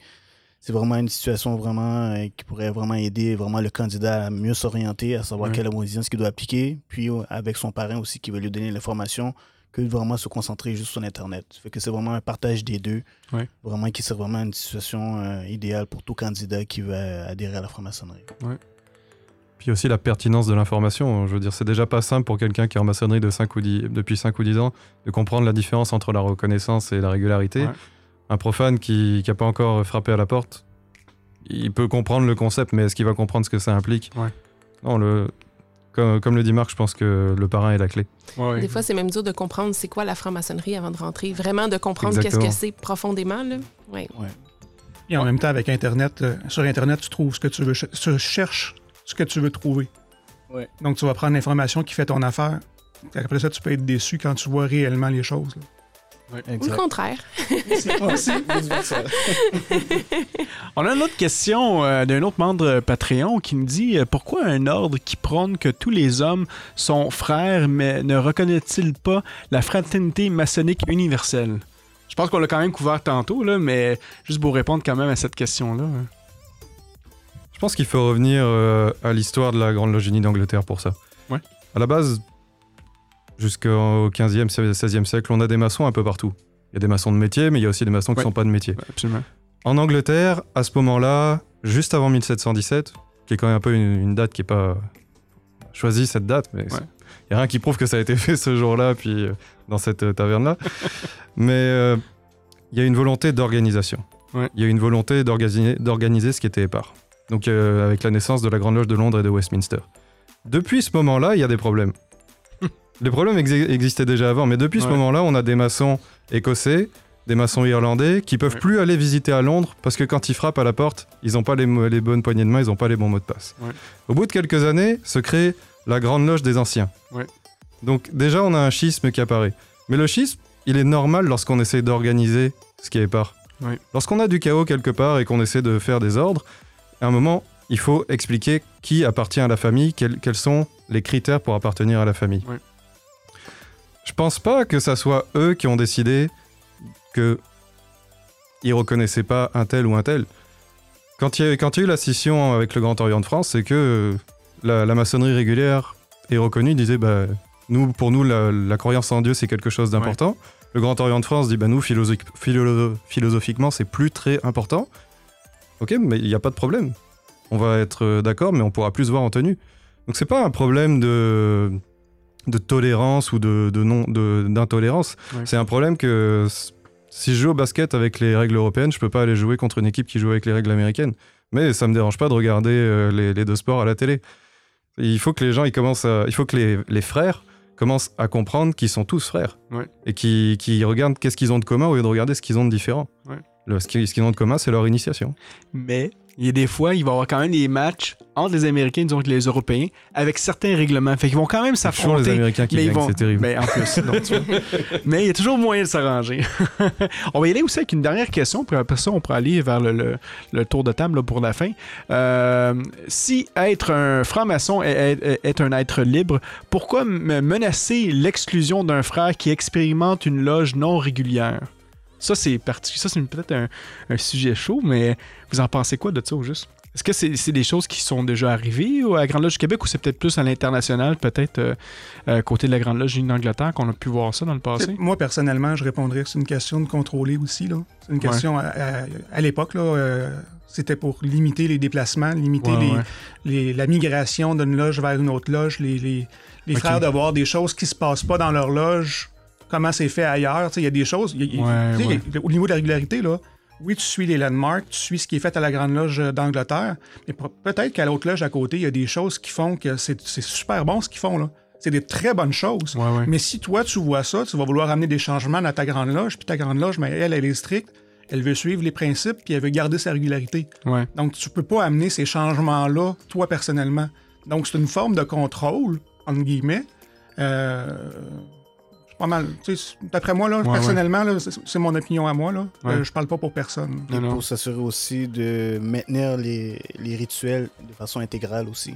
Ouais. À cause des modifications.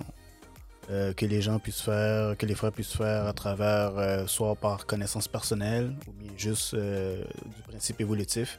Alors, eux autres, euh, ils décident de changer les rituels. Alors, avec ce contrôle, alors ça permettrait vraiment de s'assurer que les frères respectent le rituel de façon intégrale, sans aucune modification, à moins d'avis contraire du grand maître. Ouais. Mais il n'y aura plus de petites touches personnelles. Ouais. Moi, je deviens vénérable, fait que j'ai dit, OK, bon, euh, j'ai lu euh, tel livre, décide qu'on va changer telle chose. Fait que ça vient que les rituels deviennent très dilués, Ouais, ouais. puis ils viennent personnalisés par la suite. Fait Hmm. que tu vas trouver un York, puis c'est tellement été modifié à travers les vénérables qui l'ont pratiqué que c'est plus euh, de manière intégrale. Donc, Ouais, ouais. le contrôle, pour moi, il est important. Ouais, ouais. Moi, je trouve ça intéressant ce que vous dites en termes de garder la pureté des rituels. Oui. En même temps, moi, de la façon que je le vois, j'ai l'impression qu'il y a une distinction à faire entre la tradition avec un T majuscule et les traditions. Oui. Dans le sens que la tradition, c'est l'enseignement, c'est les mystères, en fait, qui sont cachés à travers la maçonnerie. Les traditions, c'est que, comme justement, c'est divisé en plusieurs rites, ben, ces mystères-là, ils sont un peu intemporels. Ils, sont, ils peuvent être transmis à travers euh, de la symbolique. On pourrait regarder la nature et voir euh, les mêmes mystères. Là, si on veut, on peut les trouver dans n'importe quelle symbolique. Donc, ça, la- les traditions permettent de voir dans différents rituels euh, les mêmes mystères qui sont là. Et en même temps, je me dis, c'est... c'est euh, ces mystères-là, selon moi, en tout cas de mon expérience, ont été si bien euh, exprimés et cachés à travers tous les rituels que c'est presque impossible, même si on les dénaturait complètement, de ne pas les trouver. Donc, parce qu'ils sont, ils ont été si bien exprimés à travers tout qu'on peut prendre des, des, euh, des, des symboles dans tous les différents degrés. On peut prendre des symboles, euh, plusieurs symboles dans la loge, dans les rituels, dans, dans, dans ce qui va être dit, que les déplacements et tout ça. Le, le, le, le, le message de la tradition avec un T majuscule est véhiculé quand même. Mais est-ce que, euh, je reviens rapidement à la, à- à la question, là. Je suis sûr que je vais me faire lancer des roches, là, mais je comprends, là. mais, euh, je- mais je- moi, je réponds aux questions des membres Patreon, donc ne mettez pas le blâme sur moi, là, s'il vous plaît. Euh, mais est-ce que c'est déjà arrivé dans le passé que des frères, justement, qui ont été visités des loges, qui étaient donc reconnus, qui, sont, qui ont eu des, des- des répercussions, peut-être pas des radiations, mais peut-être des répercussions là-dessus? Oui, oui. Ouais. Mais ça tient à votre obligation, à l'engagement que vous faites. Ouais. Euh, je ne peux pas vous révéler euh, tout parce que j'ai juré de ne pas le révéler, Ouais, ouais. mais je ne vais pas vous révéler aucun secret. Bon, on va fermer les micros. Non, non, mais ouais. il n'y a aucun problème avec ça. Lorsque vous êtes euh, initié dans une grande loge régulière et reconnue, vous prêtez serment que vous n'allez pas transmettre ces secrets à quelqu'un d'autre. Vous prêtez des serments au fur et à mesure que vous n'allez pas fréquenter une loge sauvage. Vous prêtez des serments comme quoi vous ne reconnaîtrez pour maçon que celui qui vient d'une grande loge régulière et reconnue. Et à la fin, le jour où vous devenez vénérable maître, vous prêtez serment que vous n'apporterez aucune modification aux rituels qui vous ont été transmis. Donc, à partir du moment où vous êtes, où vous êtes contraire à votre serment, Ouais. c'est normal qu'il y ait une sanction. Ouais. Mais nous, on n'empêche personne de donner son, sa, sa démission, ce qu'on appelle son exéa, Ouais. puis de partir vers la grande loge qui lui correspond le mieux ou vers l'obédience qui lui correspond le mieux. Moi, je suis bien placé pour vous parler de ça. euh, ma mère est maçonne. Donc, euh, il y a longtemps que j'aurais pu partir de la régularité ou de la reconnaissance. J'ai décidé que pour l'instant, ça allait bien pour moi euh, dans la régularité et la reconnaissance. Est-ce que dans 15 ans, j'aurai le, le même point de vue? Je sais pas. Ouais. Mais à ce moment-là, bah, plutôt que de rompre mon serment, Ouais. c'est un peu comme euh, quand vous êtes marié, plutôt que d'aller tromper votre femme, divorcer, puis Ouais. aller voir que- quelqu'un d'autre. Mais le fait de ne pas respecter sa parole en tant que maçon, c'est ça qui crée le- la sanction. Mais on est déjà au courant de la sanction le jour où on prête son serment. Donc c'est un peu dommage de dire Ah, je me suis fait euh, ra- radier de la Grande Loge euh, du Québec ou de la Grande Loge nationale française ou euh, de la Grande Loge Alpina ou de le, euh, le United Grand Lodge of England. Ouais. Oui, mais on t'a expliqué au début comment ça marchait. On t'a pas empêché de donner ta démission ou d'aller visiter qui que ce soit. Mais on t'a dit si tu y vas, t'es plus de notre côté. Ouais. C'est pas grave. Ouais, Chacun son choix. Mais tu peux pas euh, faire les deux. C'est intéressant parce que justement, le- le- au mois de décembre l'année de- l'année dernière, avant le COVID, tu sais, le- au moment qu'on était tous libres et, et vraiment de bonne, de bonne mœurs, euh, j'avais été euh, à, à New York voir les frères de la Grande Loge de New York, euh, mais pas les, pas les réguliers, l'autre Grande Loge de New York qui est, qui est, qui est pas reconnue euh, par, par la Grande Loge d'Angleterre. On avait été faire une, une œuvre caricative, en fait, dans, dans- à l'hôpital de, de Boston, euh, pas de Boston, de New York, pour donner des cadeaux à des enfants, tout ça. Puis maintenant, on parlait de, du rite, euh, eux, bon, ils pratiquent, c'est le rite de York, mais c'est le rite américain qu'ils l'appellent, en fait. Là. Et euh, littéralement, dans, c'est, les, vieux textes, puis c'était écrit noir sur blanc là, que t'as, que t'as pas le droit d'initier de femme. tu sais. C'est- Dans le rituel, c'était comme ça. Puis à la fin, c'était écrit aussi que t'as pas le droit de modifier le rituel qui, qui a été donné. tu sais. Donc, euh, finalement, t'avais deux, t'avais deux cadenas qui étaient déjà installés sur, sur, sur le rituel. Mais c'est, intéressant de le voir, c'est que ça date quand même d'assez longtemps, puis c'est écrit là, puis c'est, c'est respecté avec toutes ces années-là. À la Grande Loge du Québec, on a une loge qui s'appelle euh, St. Andrews. Ok. Qui est en fait une loge qui vient d'Écosse à la base. Ok.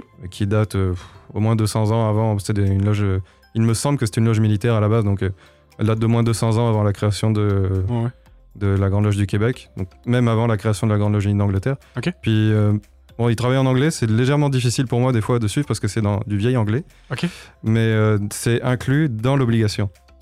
Ah oui, Le fait que ça doit être que des hommes. Ok. Donc là euh, aussi, ça... faut, faut se passer aussi dans le contexte de la société de l'époque. Ouais, ouais. Puis il y a des gens, il y a des frères qui ont décidé de continuer à travailler comme ça, puis d'autres qui ont dit bah, non, moi j'aimerais pouvoir travailler avec ma mère ou, Ouais. ou ma femme ou ma sœur, et puis qui, qui ont décidé de, de franchir le pas. Mais Ouais. moi, je pense pas que ça soit un problème. Du moment qu'on est tolérant et qu'on est bienveillant, puis qu'on considère ses frères et ses sœurs comme frères ou sœurs, Ouais.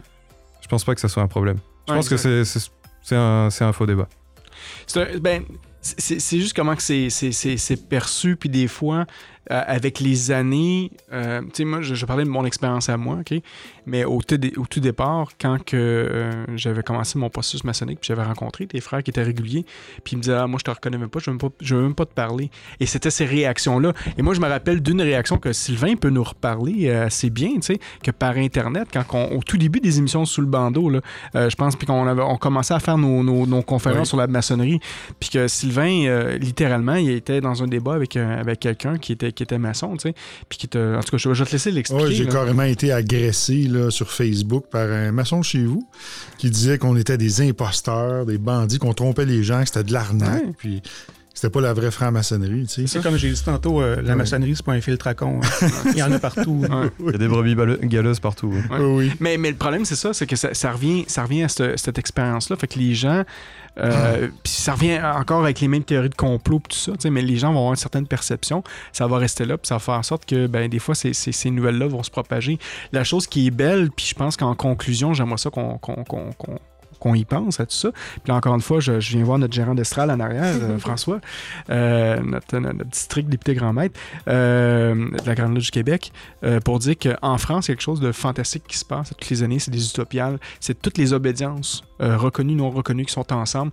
Ils font pas de travaux de maçonnique, mais à toutes les années, ils se rencontrent pour parler de sujets, un peu qu'est-ce qu'on fait au Clipsa, c'est tout ça. Et euh, c'est comme ça qu'on est capable quand même de fraterniser. Puis ce serait le fun en conclusion qu'on soit capable de faire la même chose au Québec, qu'on soit des précurseurs là-dessus, qu'en Amérique du Nord, on est capable que l'immersion réguliers puis non réguliers sont capables de se réunir ensemble pour faire un travail. Puis moi, je serais le, moi, puis Sylvain, puis Claudia, on serait les, les premiers à, à, vouloir faire ça. Puis si c'est des choses qui vous intéresseraient, ce serait fantastique de faire ça. Euh, donc, euh, mais je lance l'idée comme ça. Mais si ça vous intéresse, ça peut être je pense fantastique. que ce qu'on est en train de faire en ce moment, c'est déjà un, un Oui. premier pas. Ah oui, ben, Puis c'est un grand pas. ouais, c'est un, c'est un grand pas. Un grand pas pour l'homme, mais un grand pas pour l'humanité. Mais, euh, mais ça a On commencé. dit un petit pas pour l'homme, mais un grand pas pour l'humanité. On fait tout grand, nous, ici, Sylvain. Il y a nous, toujours des passemètres à Lorient pour te reprendre sur ton rituel. C'est incroyable. On change le rituel. Non, non, mais, mais, mais c'est ça. Fait que ce serait, ce serait fantastique. Puis comme tu le dis, euh, euh, frère Sébastien, mais on, aujourd'hui, c'est une étape importante. L'année passée, quand on venu, venu vous voir dans votre temple, c'était. C'était aussi une étape importante. Peut-être un jour, on fera une émission dans notre, dans notre temple, puis on vous invitera aussi. Ce sera peut-être un autre point important si ça vous intéresse. Euh, Il n'y aura pas de tenue. Il faut juste rentrer pour regarder. Ça pourrait juste être, ça être intéressant. Mais euh, je crois que je trouve ça fantastique. Donc, euh, rapidement, on va y aller avec le mot de la fin. Ma soeur Claudia, ton mot de la fin? Moi, je trouve que c'est une super rencontre. C'est sûr que je suis triste de ne pas pouvoir vous visiter, je vous le dis, là, mais je comprends tout à fait. C'est vraiment une question aussi d'organisation et tout. Puis pour moi, vous êtes mes frères. Et puis, euh, je suis très heureuse de pouvoir vous côtoyer. Puis j'espère qu'on va pouvoir faire des utopiales. Puis j'espère que dans des contextes hors loge, on va pouvoir euh, se côtoyer davantage et puis euh, s'apprendre les uns des autres parce que ça, c'est la grande richesse de la maçonnerie. Oui, exactement. Merci. Frère Sylvain? Ben, moi, pour ma part, euh, je suis bien heureux de cette rencontre-là. Euh, euh, c'est sûr qu'à l'intérieur de moi, il y avait un paquet de questions qui, qui se bousculaient, mais en même temps, à travers ce que Cédric et Sébastien ont partagé aussi, ça m'a permis de comprendre beaucoup plus le contexte euh, vu du côté de la Grande Loge du Québec. Puis euh, je comprends mieux maintenant. Euh, ce que je trouve intéressant, c'est qu'on vit vraiment une belle époque, puisqu'on est, en, on est les premiers, on est les pionniers à rassembler ce qui est éparse. Puis peut-être que dans 50 ou 100 ans d'ici, je pense pas qu'il y aura de statut à notre effigie, mais euh, on aura fait les premiers pas pour rassembler l'ensemble des maçons, puis c'est ce que je trouve fantastique. Habituellement, l'ego reste à l'extérieur. Tu sais, tantôt, quand on parlait de chapeau, là, mon frère Marc, là, bon, c'est ça. Là, tu sais, là, là, on est rendu avec des Je te, statues. je te fais remarquer que j'ai pas demandé de statut. hein. Mais, Je euh, de vous deux. je m'abstiens de tout commentaire. on, a- on- on aime vraiment. À toutes les émissions, on s'aga- on s'agace tout mais, le temps. euh, mais je trouve Ouais. ça vraiment fantastique, euh, qu'est-ce qui est en train de se produire, puis ce qu'on est en train d'initier. C'est vraiment extraordinaire. Ouais. J'ai dit. Hey, merci. Puis, Ouais. tu sais, au, au point de vue des choses qui changent, là, euh, Ouais. ce matin, euh, Marc et Sébastien parlent au nom de la Grande Loge.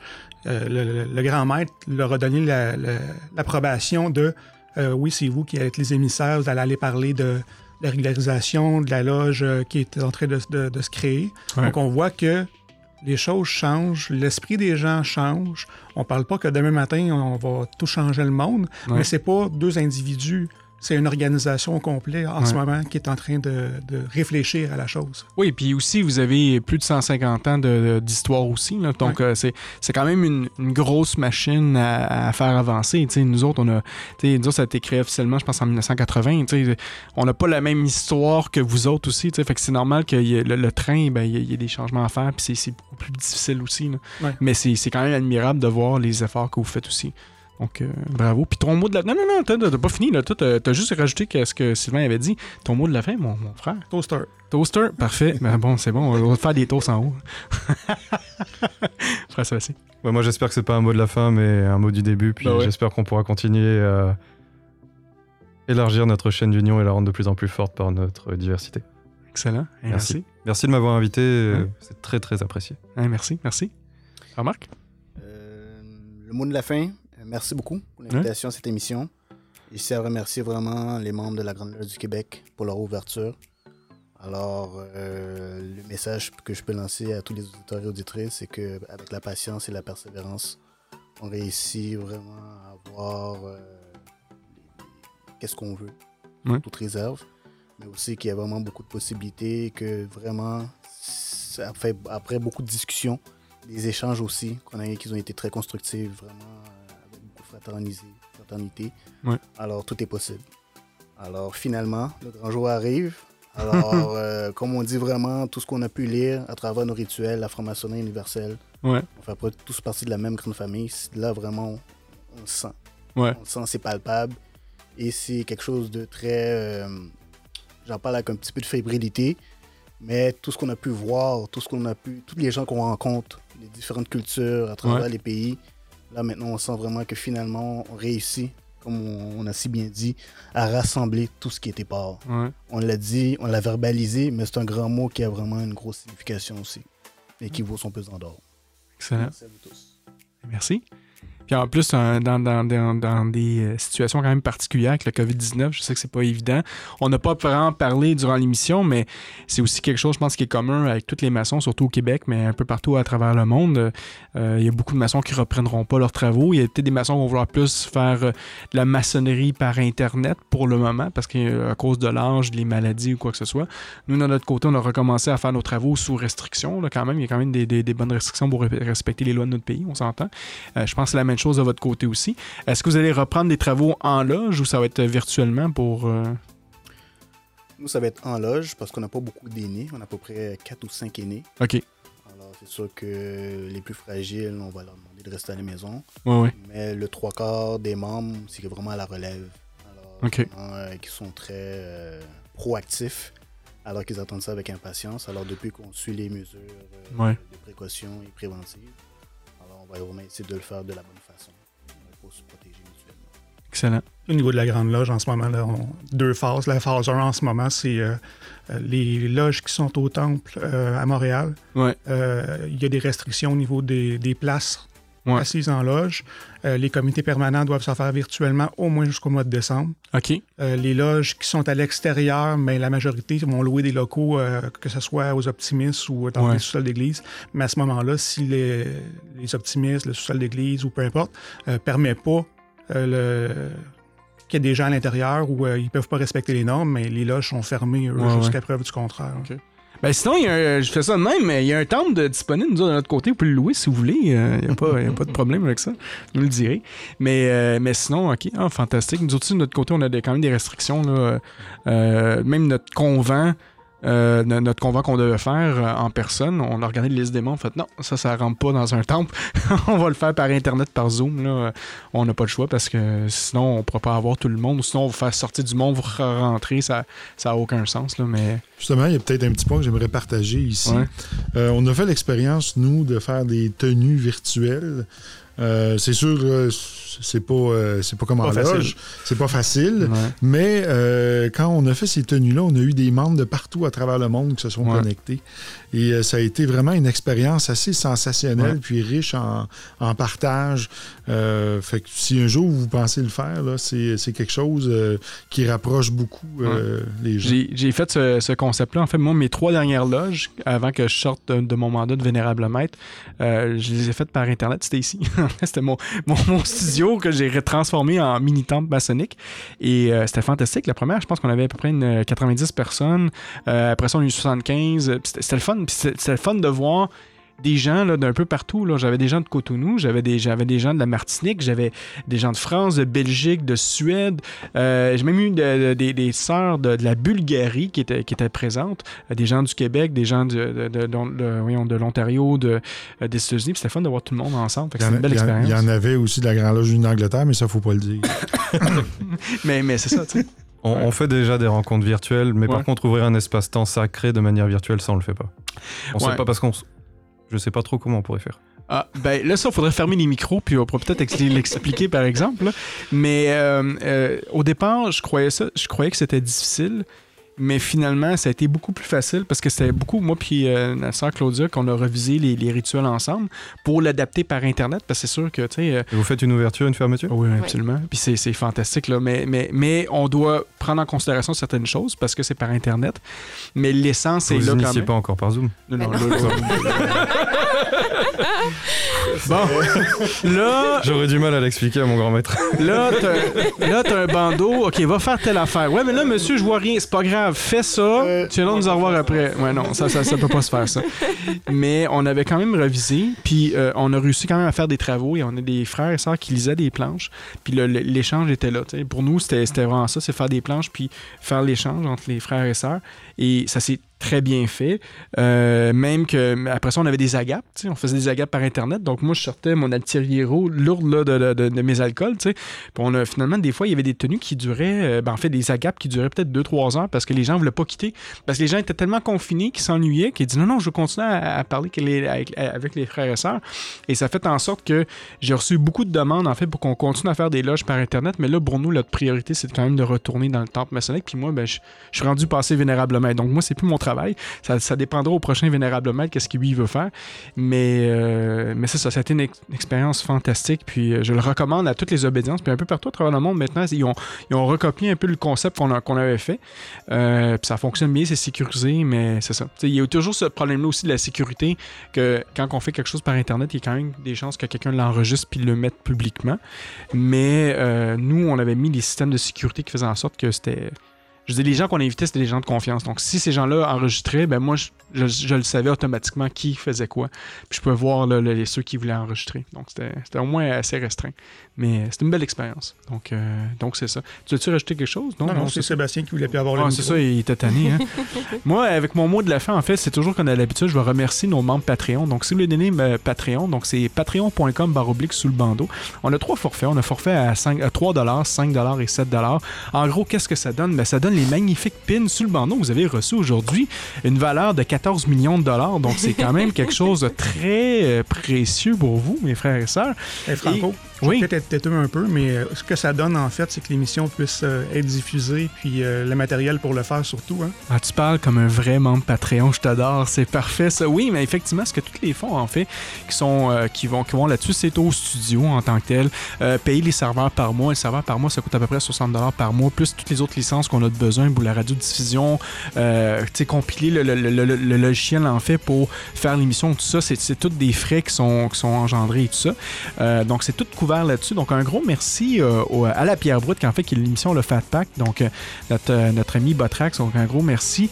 On a les auditeurs, les auditeurs flamboyants qui sont le forfait à 5$ avec Vincent, Thomas, Julien, Cindy, Carl-Henri et nos maîtres podcasters. Donc on a Thibaut, Sean, Ronan, Raymond Nadeau, Pierre D, Michel Bernard, Laurent, Dominique et nous avons euh, Cap Jazz, Eric et notre frère Cédric. Donc, un, grand merci à, tous nos membres de Patreon. Merci à tout le monde de nous avoir écoutés aujourd'hui sur notre page Facebook, facebook.com sous le bandeau. Ou sinon, si vous voulez voir toutes nos émissions, vous allez sous le bandeau.ca. Ça va faire plaisir. Mon nom est Franco et je vous dis euh, à la prochaine. Bye bye.